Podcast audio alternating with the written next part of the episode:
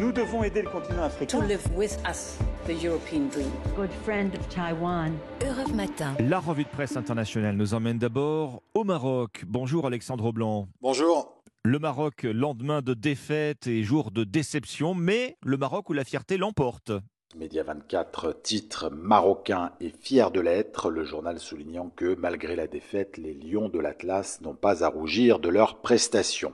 Yabiladi rappelle que l'équipe marocaine restera ainsi dans l'histoire comme la première formation arabe et africaine à atteindre les demi-finales d'une Coupe du Monde. L'opinion indique quant à lui que les joueurs ont livré une prestation plus que suffisante, même si l'expérience des tricolores a fait la différence. Enfin, le 360 se félicite que le président des États-Unis ait suivi le match à l'occasion du sommet organisé à Washington et consacré à l'Afrique.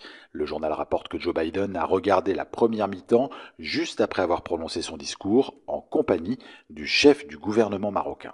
Partons justement pour les États-Unis avec vous, Alexis Guilleux, à la une de la presse américaine. Eh bien, l'envoi d'un nouveau système de défense à l'Ukraine, le Pentagone est sur le point d'approuver le transfert d'une batterie Patriot, titre le New York Times, l'un des systèmes de défense sol-air les plus avancés des États-Unis.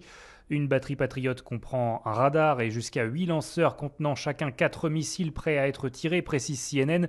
Il s'agirait du système défensif à longue portée le plus efficace envoyé par les États-Unis en Ukraine. Depuis le début du conflit, la Maison-Blanche s'est fermement opposée au transfert de certaines armes de pointe, souligne le Washington Post, mais l'administration Biden a fait marche arrière ces dernières semaines face à l'intensification des bombardements russes. Le problème reste celui de la formation, écrit le Wall Street Journal. Il faut entre 3 et 6 mois d'apprentissage pour maîtriser l'utilisation du Patriot.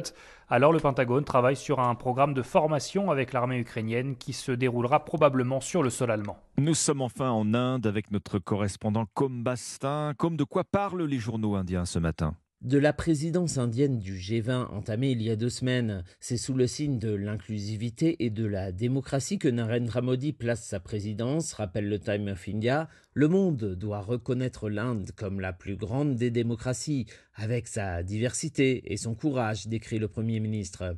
De beaux discours, mais le message de l'Inde peine à être lisible, juge le Hindustan Time, car dans le même temps, l'Inde se fait le chantre d'un monde multipolaire et des pays du Sud, aux côtés d'États pas forcément démocratiques tels que la Russie ou la Chine. Le Deccan Herald souligne de son côté l'écart entre ce discours de Modi à l'étranger et ce qu'il se passe en Inde. Pression sur les opposants, les minorités religieuses ou même les artistes, la situation politique en Inde ne correspond que de loin au message porté au G20. Merci comme Bastin, merci à nos correspondants. 6h55 sur Europe 1. Dans un instant, Dimitri Pavlenko. A tout de suite.